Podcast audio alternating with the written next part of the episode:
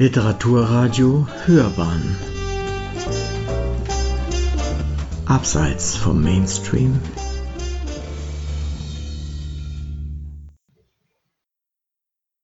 Great Shorties. Das grüne Blut des Jadedrachen. Von Dieter R. Fuchs. Legen Sie das bitte wieder hin, die Frau zuckte bei dieser schon fast unhöflich lauten Ansprache durch den Mann, der soeben neben sie getreten war, sichtlich zusammen. Dennoch behielt sie den kleinen Gegenstand, den sie kurz vorher aus einer Stellage am Schaufenster genommen hatte, weiter in ihrer leicht zitternden rechten Hand und wandte sich diesem Störenfried nun wieder gefasst zu. Ist das ein Antiquitätengeschäft oder ein Museum? Ich kann hier auch nirgends ein Schild entdecken, auf dem bitte nichts anfassen stünde. Bei dieser resoluten und gegen Ende auch in einem leicht aggressiven Ton vorgebrachten Erwiderung fixierte sie ihr Gegenüber mit einem arrogant wirkenden Lächeln und Augenaufschlag, was nicht ohne Wirkung blieb. Der kleingewachsene, etwas dickliche Ladeninhaber war sichtlich beeindruckt und nuschelte rasch mit einer fahrigen Geste eine am Ende kaum verständliche Entschuldigung. Bitte verzeihen Sie, aber bei diesem Objekt handelt es sich wirklich um eine sehr wertvolle Seltenheit. Da wollte ich nur um entsprechende Vorsicht bitten und Plötzlich wusste er selbst nicht mehr, warum er sich so seltsam und barsch verhalten hatte und war froh, dass keine anderen Kunden anwesend waren und so niemand Zeuge dieser peinlichen Szene wurde. Erst jetzt musterte er die elegante Dame genauer, die ihn um fast einen Kopf überragte. Sind teure Designerkleidung, das pechschwarze Haar seitlich unter einem Seidenkopftuch hervorquellend, dezentes Make-up und ausdrucksstarke, leicht asiatisch wirkende, dunkle Augen. Sicher, in seinem exquisiten und alteingesessenen Geschäft in der Münchner Innenstadt war er an illustre und selbstbewusste Flaneure und Kundschaft gewöhnt. Aber diese Frau hier hatte eine wirklich mesmerisierende Ausstrahlung. Ihr Blick war irgendwie stechend, wirkte gleichzeitig aber auch versonnen und irritierend, fesselnd und fordernd. Als wäre sie gerade aus tiefer Versenkung erwacht und plötzlich hellwach und fokussiert. Was können Sie mir zu diesem Objekt denn Interessantes erzählen? Er nahm ihre suffisante Betonung deutlich wahr, fast erleichtert, und mit sich überschlagender Stimme sprudelte er auf diese forsch gestellte Frage hin. Es handelt sich um eine Einlieferung aus dem Nachlass eines auf die griechische Antike spezialisierten Sammlers, eine Ouroboros-Darstellung aus Jade, also der sich selbst verzehrenden Schlange, deren Maul in ihren Schwanz beißt, als Symbol für den ewigen Kreislauf des Lebens. Es wurde wohl als Anhänger getragen, wie man an der Durchbohrung hinter dem Kopf erkennen kann. Ähnliche Darstellungen kennt man auch aus der ägyptischen Mythologie. Sehr originell sind auch die stark abstrahierende Form und der seltsame Kopf, Ach, die ganze Gestaltung fast modern, expressiv, ein wunderbares Einzelstück. So etwas hatten wir hier noch nie in unserem Bestand. Die Reaktion der Kundin war indifferent, fast so, als hätte sie ihm bereits nach den ersten Worten nicht mehr zugehört.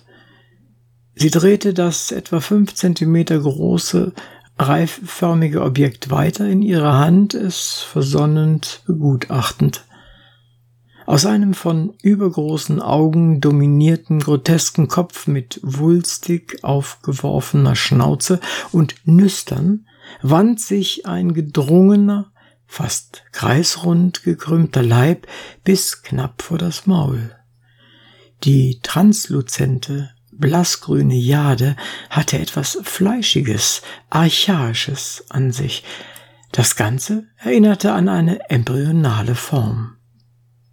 Dann kam die von ihrem Gegenüber bereits erhoffte, ihr wachsendes Interesse signalisierte Frage, hm, was soll es denn kosten?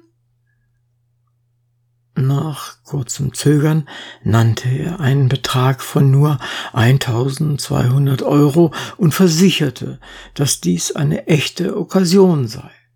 Solche Kommissionsware würde deutlich unter Wert angeboten, wie an diesem antiken Stück zu sehen sei. Den Erben ginge es um eine rasche Verwertung. Seine persönliche Einschätzung würde eher bei der doppelten Summe liegen. Ach, wohl kaum, sonst hätten sie das Stück sicher selbst angekauft und in eine Fachauktion gegeben, oder nicht? Deutlich spürte er ihr unverhohlenes Vergnügen an der Wirkung dieser Entgegnung. Er fühlte sich gleichermaßen ertappt und nicht ernst genommen. Seine Antwort kam nach einer kleinen Pause auch entsprechend schwach. Nun, ein Glück für Sie, oder?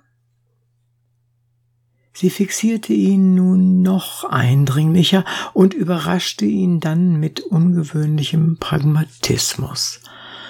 Ach, lassen wir das übliche Geplänkel. Ich mag dieses Amulett. Es hat etwas.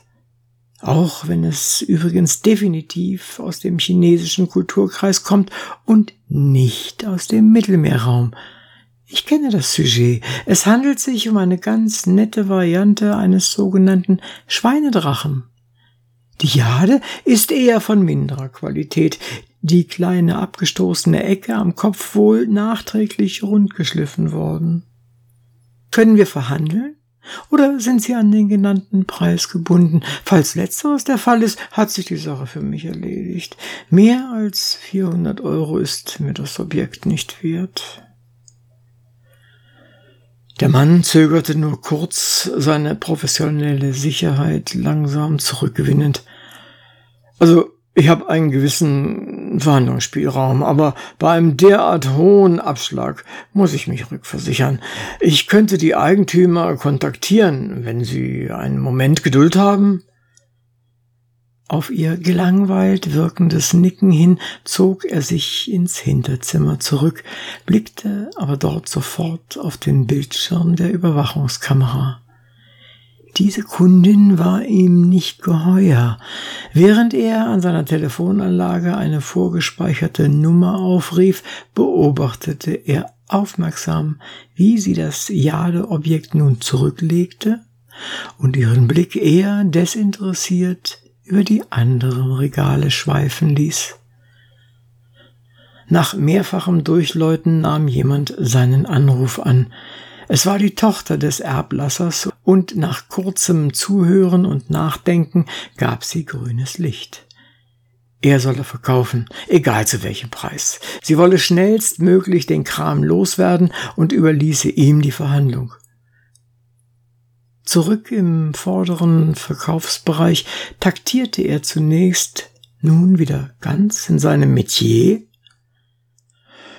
Ich konnte glücklicherweise jemanden erreichen, aber leider ist man nicht dazu bereit, zu einem derart reduzierten Preis abzugeben. Könnten Sie sich mit einer Summe von 800 Euro anfreunden? Ich denke, das wäre ein fairer Kompromiss. Sie starrte ihn nun breit lächelnd an, lachte schließlich sarkastisch vor ihrer Antwort. Es lief ihm eiskalt über den Rücken. Konnte diese Frau Gedanken lesen? Wir wissen beide, dass das Unsinn ist und glauben Sie mir, das Ding ist wirklich nicht mehr wert als von mir taxiert. Also, ich erhöhe mein Angebot auf 500 Euro, weil mich dieses Amulett wirklich anspricht. Quasi äh, ein Liebhaberpreis, aber das ist jetzt wirklich mein letztes Wort. Sie begann bereits, sich den Wintermantel wieder zuzuknöpfen und das Kopftuch zurechtzurücken anscheinend bereit, den Laden wieder ohne weiteres zu verlassen.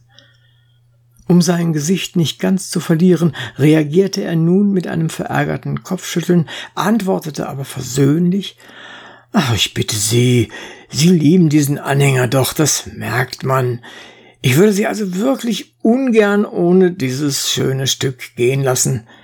Gestatten Sie, dass ich noch einmal nachfrage?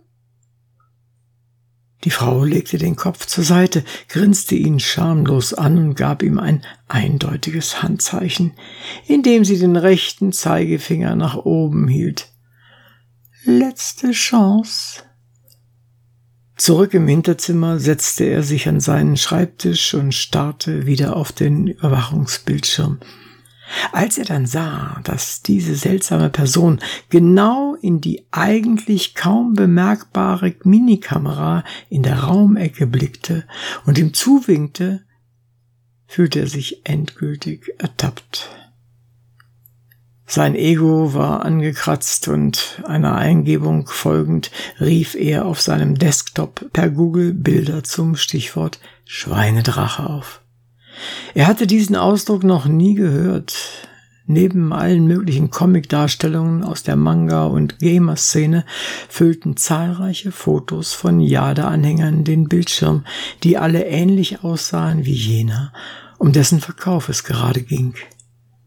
Rasch überflog er die Texthinweise zu diesen teilweise als Sulong bezeichneten Objekten und war völlig perplex. Wie er weiter las, bedeutete Shu aus Chinesisch Schwein und Long stand für Drache. Bei mehreren seriösen Links wurden diese Jade-Amulette als wichtigste Belegfunde einer jungsteinzeitlichen Epoche im nordöstlichen China sowie der Mongolei bezeichnet, der sogenannten Hongshang-Kultur. Originale wurden international zu Preisen von etlichen tausend Euro, manche im zweistelligen Bereich gehandelt. Allerdings stand da auch, dass unzählige Fälschungen auf dem Markt waren, ebenfalls aus echter Jade gefertigt und mit durch längere Lagerung in speziellen Erdlöchern täuschend echt wirkenden Alterserscheinungen. Er musste sich schnell entscheiden, und dies tat er auch. Er selbst hatte von Asiatica wenig Ahnung. Sein Spezialgebiet waren Antiquitäten aus Europa, insbesondere Biedermeier und Jugendstil. Exotische Objekte wie dieses hier nahm er nur gelegentlich und ohne eigenes Geschäftsrisiko in sein Angebot auf. Die Frau im Laden aber schien sich auszukennen, und wenn sie das Amulett als eine Fälschung angesehen hätte, wäre sie niemals zu einem Kaufangebot von 500 Euro bereit gewesen. Er witterte ein fettes Geschäft für sich und ging nun wieder selbstsicher und vermeintlich ganz Herr der Situation zurück in den Verkaufsraum. Tja, es tut mir leid, aber man ist mit dem von Ihnen genannten Preis nicht einverstanden. Und ich muss mich bei Ihnen entschuldigen. Ich hatte die zeitliche und thematische Zuweisung des Objekts völlig falsch im Gedächtnis, zumal Asiatiker nicht mein Spezialgebiet sind. Sie haben natürlich vollkommen recht, wie mir die Eigentümerin gerade bestätigte. Es handelt sich um einen etwa 6000 Jahre alten Shulong. Im damaligen Drachenkult der Hongshan-Kultur in Nordostchina waren diese heute als prägende Leitartefakte angesehenen Jadeschnitzereien wichtige Ritualobjekte und Amulette. Hierbei symbolisiert das Schwein in dieser frühbäuerlichen Gesellschaft den erwünschten Reichtum und der Drache das mächtigste damals angebetete höhere Wesen. Es liegt uns zwar kein Echtheitszertifikat vor, aber die Eigentümerin versichert, dass ihr verstorbener Vater nur Originale in seiner Sammlung führte. Ein Preis unter 800 Euro käme somit überhaupt nicht in Frage. Die über diese nun kompetentere Auskunft des Ladeninhabers sichtlich überraschte Dame taxierte ihr gegenüber mit ihrem weiterhin durchdringenden Blick, ließ sich Zeit mit einer Antwort. Diese erfolgte dann aber in deutlich konzilianterem Tonfall, begleitet von einem wohl schmeichelnd gedachten Lächeln, das aber von dem erwartungsvoll zurückstarrenden Mann eher als reptilienhaft lauernd empfunden wurde. Das wäre schade, denn diese Altersangabe ist falsch. Ich habe schon zahllose Schulong-Amulette in meinen Händen gehalten, besitze auch selbst eine recht ansehnliche Sammlung. Seien Sie versichert, dass dieses hier definitiv in deutlich jüngerer Zeit vermutlich von einem Schamanen in der inneren Mongolei nach alter Tradition hergestellt und für dessen Rituale verwendet wurde. Die wunderbare Patina spricht für lange Nutzung und häufigen Kontakt zu menschlichen Händen, die es liebkosten und die mystische Aura seiner kulturellen Seele erwecken wollten. Es ist also genauso wenig eine neuzeitliche Fälschung wie auch kein neolithisches Original aus der ursprünglichen Phase dieses ältesten Drachenkultes der Menschheitsgeschichte. Für jene, welche die dortige Anbetung von Drachenwesen kennen, hat es dadurch auch weniger einen archäologisch oder kunsthistorisch bedingten, aber durchaus spirituellen und anthropologischen Wert. Und wenn meine Einschätzung zutrifft, trägt es außerdem ein Geheimnis in sich, das ich Ihnen übrigens offenbaren könnte, wenn Sie möchten, und mir mit dem Preis etwas weiter entgegenkämen. Eigentlich wollte der durch diese sehr kompetent klingende Antwort erneut verunsicherte Mann die Kundin am liebsten nach ihrem fachlichen Hintergrund fragen, der sie zu so eindeutigen Aussagen befähigte, aber Irgendetwas in ihrem auf ihn fast hypnotisch wirkenden Blick hielt ihn hiervon ab. Stattdessen sagte er, sich über seine nun gebrochen und peinlich heiser klingende Stimme ärgernd, nur halbherzig, äh, was, was genau meinen Sie? Ihre Augen glitzerten, sprühten förmlich vor Genugtuung, seine Unentschlossenheit genießend.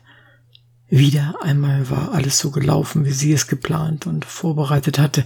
Wie immer hatte sie auch dieses Amulett über die Homepage des Antiquitätenhändlers entdeckt, sich ein genaues Bild über die Verhältnisse gemacht und auch den Zeitpunkt ihres Besuches gezielt gewählt mit der sehr kompetent wirkenden Fachverkäuferin, die eine kunsthistorische Ausbildung hatte und an anderen Wochentagen hier im Verkauf tätig war, hätte es wahrscheinlich Probleme geben können, aber bei dem alten Ladeninhaber selbst würde sie diese Kostbarkeit leicht und zu einem Spottpreis erwerben können, falls das Objekt sich bei ihrer Prüfung nun als wirklich authentisches Stück aus der Hongshan-Kultur bestätigte. Sie hatte also alles richtig eingeschätzt, auch die alberne Finte mit der Schamanenstory zog wie immer.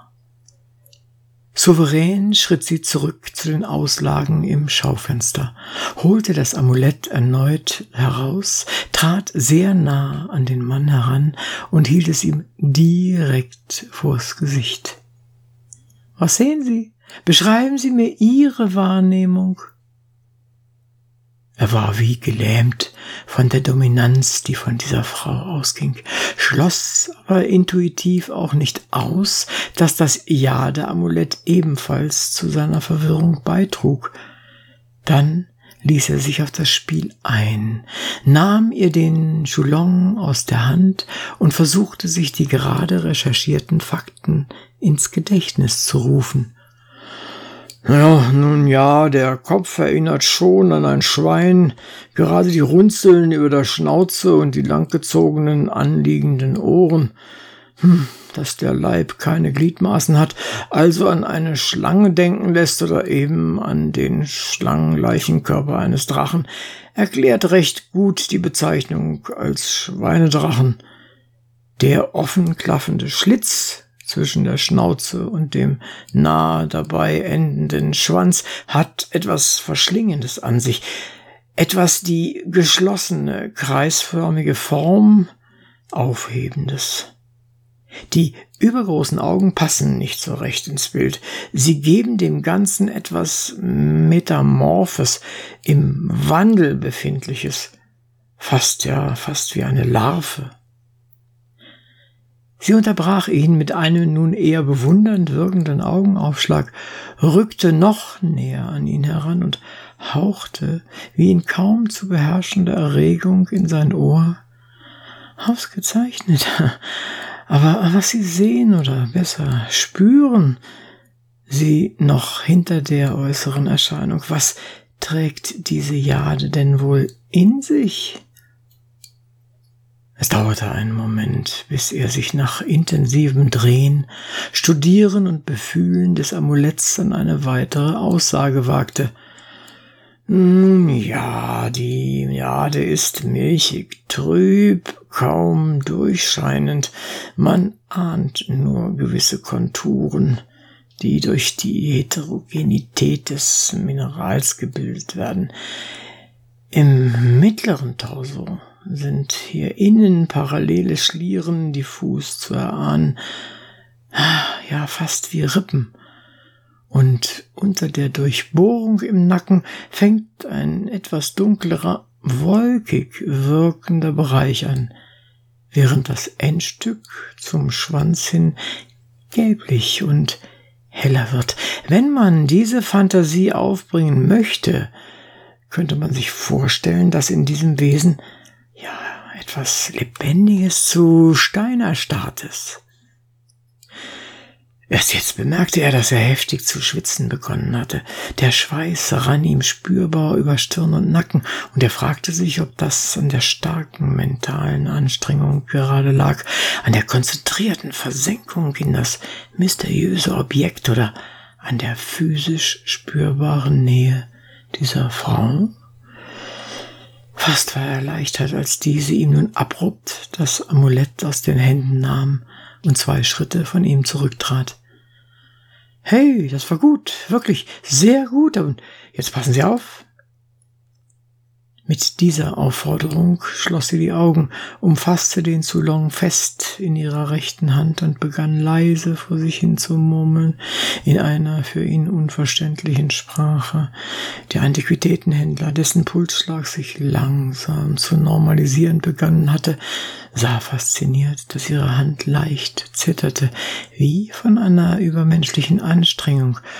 Und dann hörte er zu seinem Entsetzen, wie die Frau deutlich sagte, das Drachenblut fließt. Ist nicht tot, ruht nur in der Jade. Ein, ein lebt ewig. Fasziniert von diesem gespenstischen Geschehen nahm er dann wahr, wie sich zuerst die Finger und dann die ganze Hand der Kundin leicht grünlich verfärbten. Er wollte seinen Augen nicht glauben, aber es war total real. Erst nach ein paar Sekunden kehrte die normale Hautfärbung wieder zurück und auch das Zittern der Hand ebbte ab. Als er seinen Blick nun von den Händen ihrem Gesicht zuwandte, traf ihn der nächste Schock, als sie nun abrupt die Augen öffnete. Die vorher fast schwarzen Pupillen glühten geradezu in einem strahlenden Grün. Er schloss vor Entsetzen seine Augen und öffnete sie erst nach einigen, inzwischen wieder hämmernden Herzschlägen wieder und blickte in ihr völlig normales Antlitz und in ihr strahlendes Lächeln. Ich war mir sicher, dass der alte schamanische Zauber noch wirkt, denn vorhin, als sie mich so abrupt ansprachen, spürte ich bereits das Drachenblut pulsieren, und ich wusste, dass diese kleine Demonstration sie beeindrucken wird. Wollen Sie es auch mal versuchen? Mit diesen Worten drückte sie ihm das Amulett in die Hand und nickte ihm herausfordernd und spöttisch zu. Los, es tut nicht weh. Sein entsetzter Blick belustigte sie, lachend sprach sie aus, was in seinem Kopf gerade vorging, und brachte ihn durch ihre weiteren Erklärungen noch mehr aus der Fassung. Ja, ja, ich weiß. Sie denken gerade an einen Taschenspielertrick oder eine Sinnestäuschung, aber so ist das nicht. Was Sie gerade erlebt haben, war eine wahrhaftige spiritistische Wechselwirkung zwischen dem alten Schamanenzauber der in der Struktur dieses Jahr der Amuletts gespeichert war und mir als Medium, das über das erforderliche Wissen und die mentale Fähigkeit hierzu verfügt.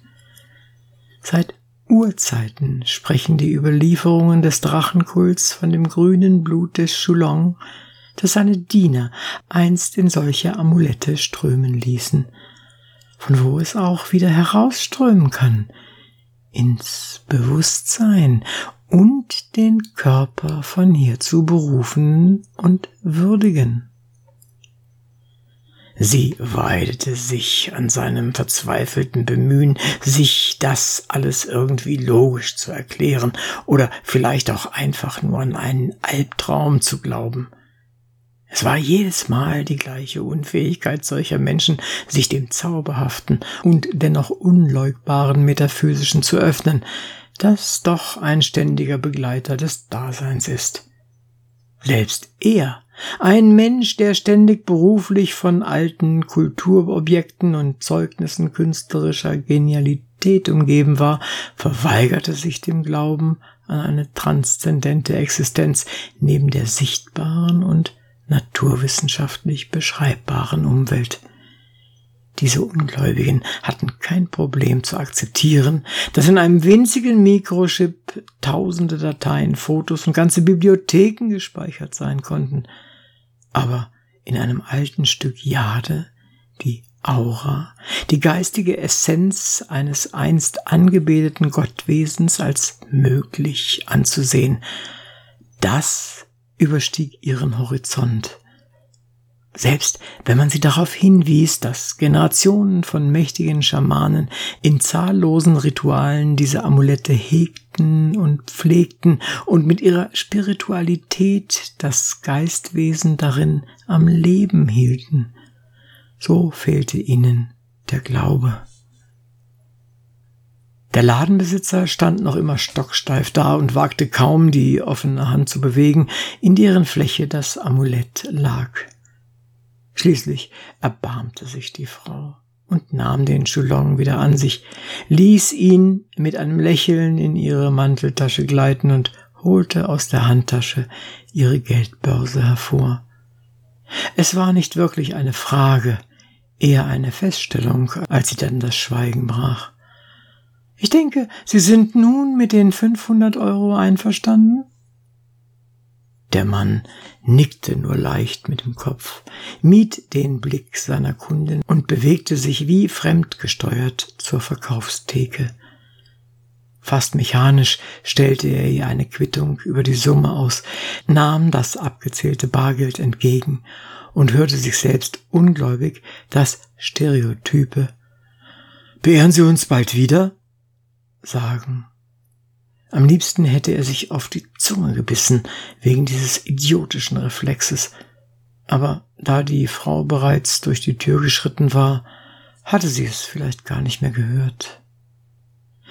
Während er seltsam erschöpft in sein Büro zurückging und sich einen großen Brandy einschenkte, um seine Nerven zu beruhigen, hatte wenig später die Kundin in einem Taxi die nächste Adresse auf einer Liste in ihrem Smartphone aufgerufen und nannte sie dem Fahrer. Sie hatte noch drei weitere Termine geplant und hoffte auch dort auf reiche Ernte. Ihr Bestand an Chulong-Amuletten würde weiter wachsen und damit auch ihr Zugang zu noch mehr Drachenblut. Hm. Bald wäre der Tag gekommen, dem sie schon so lange entgegenfieberte. Der uralte Drachenkult würde in die Welt zurückkehren, und sie war die Erwählte, um Chulong wieder ins Leben der Menschen zu tragen. Sie hörten das grüne Blut des Jadedrachen von Dieter R. Fuchs. Es las Uwe Kulnig.